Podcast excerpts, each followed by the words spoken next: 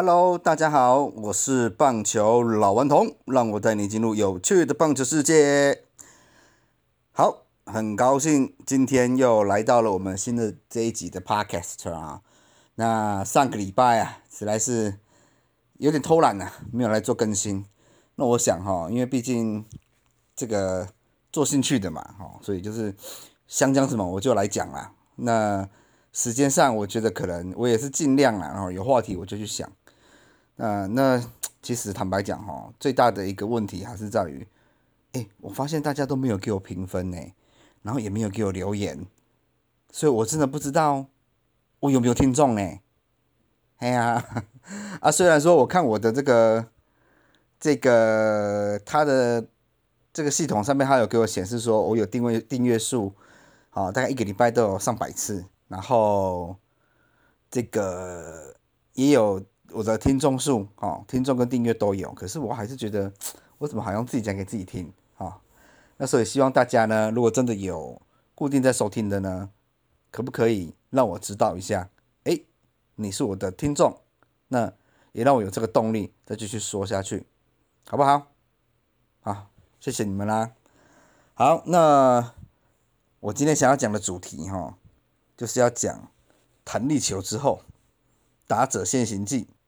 还有投手洗白记啊。意思就是说呢，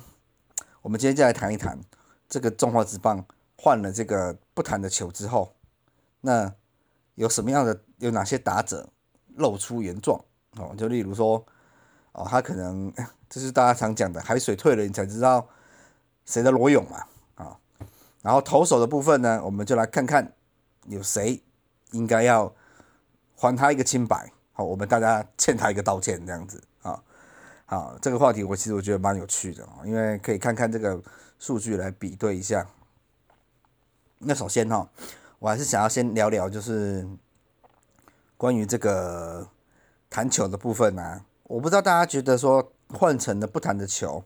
比赛有没有比较好看？好，那其实在这边哈，我觉得我想到有几个点呢。第一个就是换了这个不弹的球以后，全垒打变少，反攻也变少，所以我觉得其实看到后面的比数哈，如果已经拉开到三分到四分，七局以后三分到四分基本上没什么戏了，好，因为各队的后援投手其实都还算不错，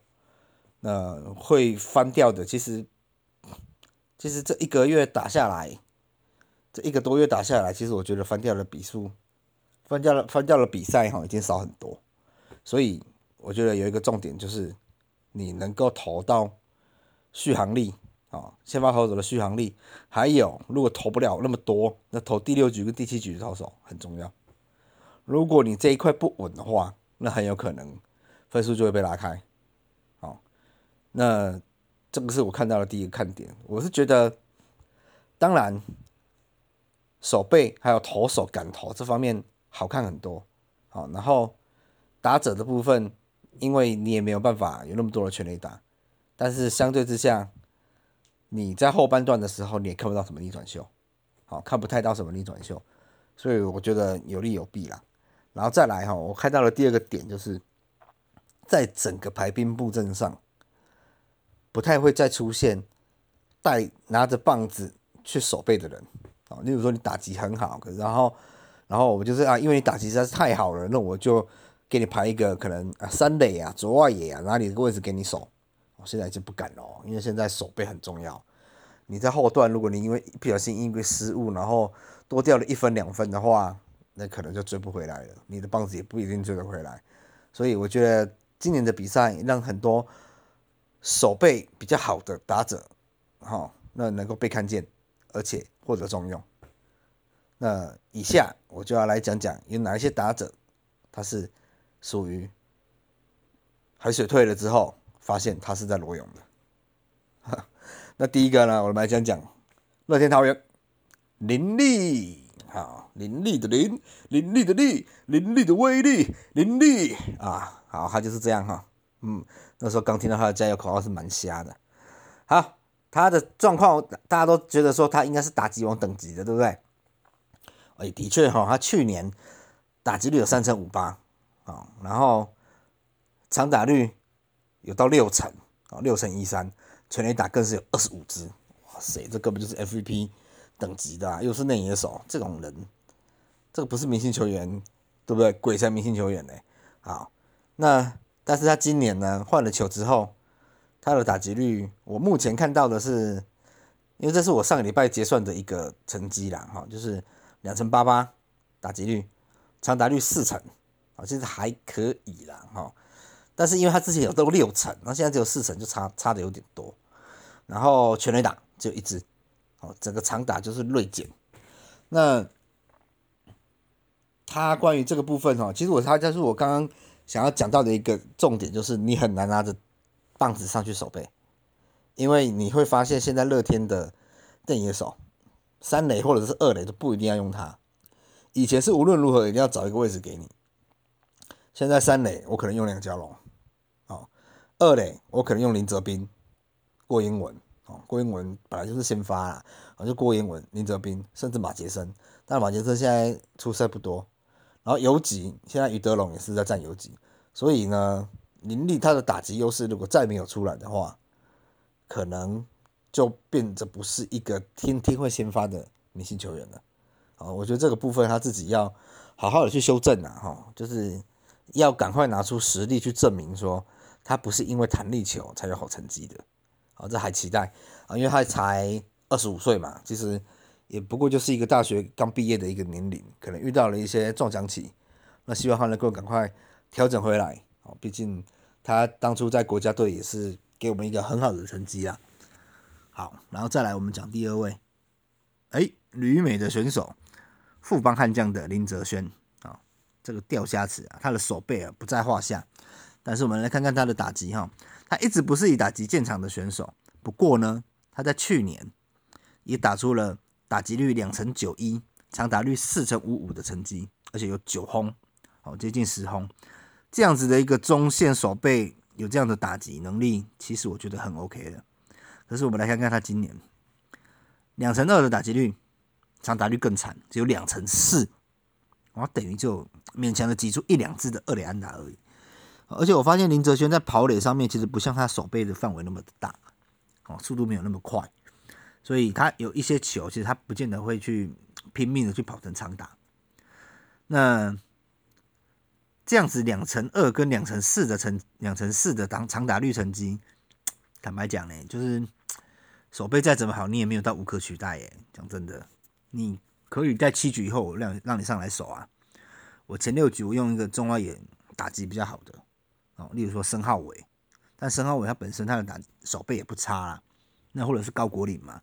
外野我可以排申浩伟、高国林、高国辉、陈真这四个先打，我在后段的时候我再让林哲轩出来，所以他的先发地位，我个人觉得啦，看红中还能忍受他多久，或者是他可以打出一波高潮，否则 虽然说他的守备能力真的是很好，可是基于战绩考量，我觉得这个是要生死的啦，就看一下红中有多挺他咯。哦，这个就是钓虾林哲轩。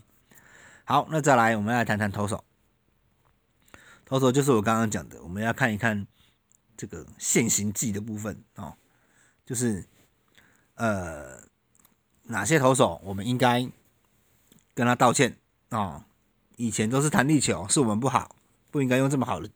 这么会弹的球，让人家以为说你已经快要被淘汰了啊。其实并不然。首先，我们先看一个统一师的护国神都潘威伦。好，他去年的防御率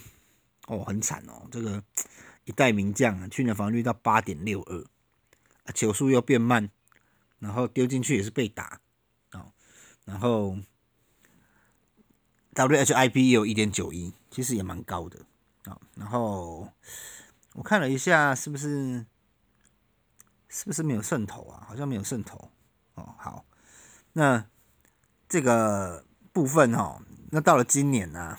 他转任中继之后，防御一点六五，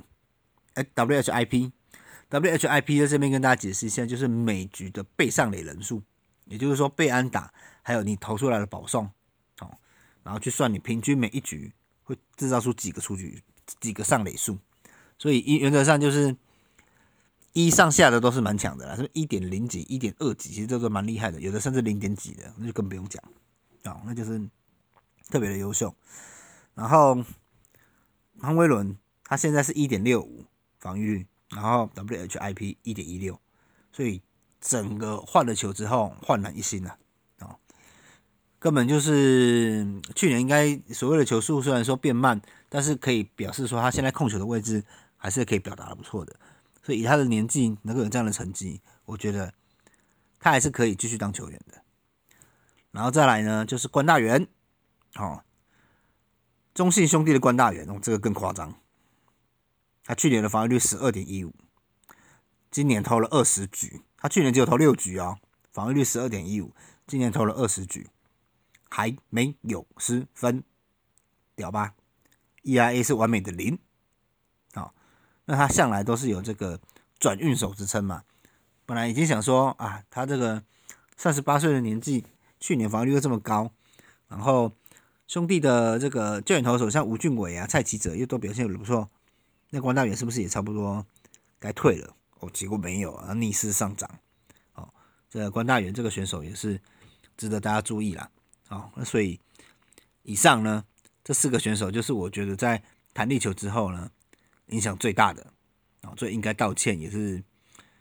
最被大家 看破手脚的啊。那另外还有几个，我在挑的时候，那时候还有挑到那个复方的花显啊，哦，李宗贤。不过我想说，他本来就是守备组的，那打击你说他好嘛，也没有好到一个多好的程度啦。顶多去年好像有四轰还是五轰吧，没有像林哲轩这么的夸张。好，那我觉得，所以我还是选择林哲轩。好，那以上。就是我们今天的内容。我是老顽童，那我带你进入有趣的棒球世界。我们下次见，拜拜。